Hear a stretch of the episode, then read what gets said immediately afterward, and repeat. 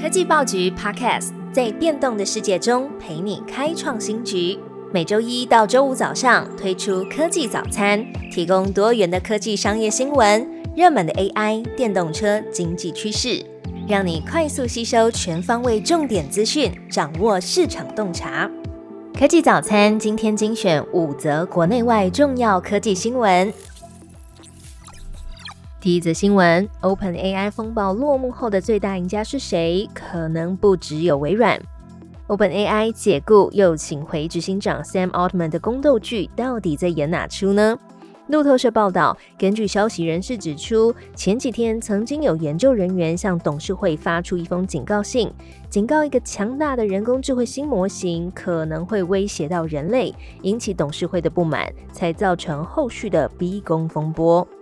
而这个戏剧性的事件呢，对生成式 AI 市场会带来什么影响？外国媒体报道，这凸显了 AI 面临大风险，因为下一波的科技浪潮将会是由一小群的参与者来控制的。市场也有声音呼吁 AI 开发要更加开放，这动摇了市场的信心，也引发人们重新评估是不是过度依赖单一公司专有的生成式 AI 服务，进而希望能够实现多元化的来源。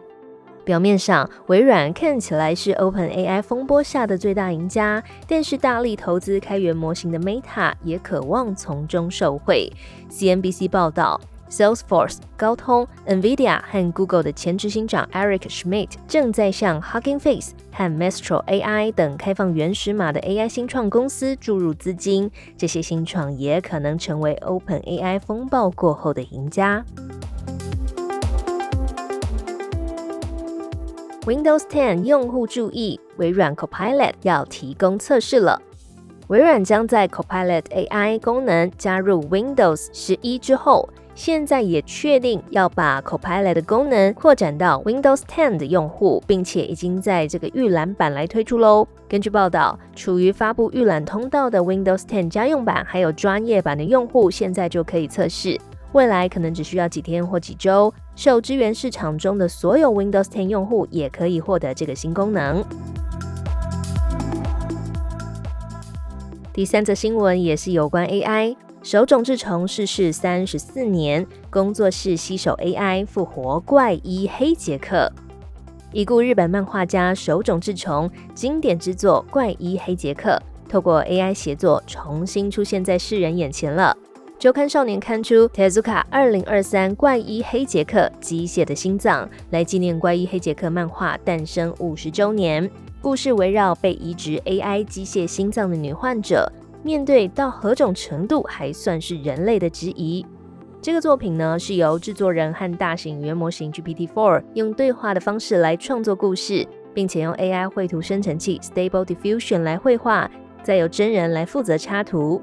参加这个计划的有庆应艺术大学和韩馆未来大学的学者，以及手冢治虫的儿子，也就是手冢制作室的董事手冢真，还有工作室的相关同仁。而根据中央社报道，手冢真说，不是人人都满意这项计划，但是他希望能够刺激更多跟 AI 创意应用的讨论。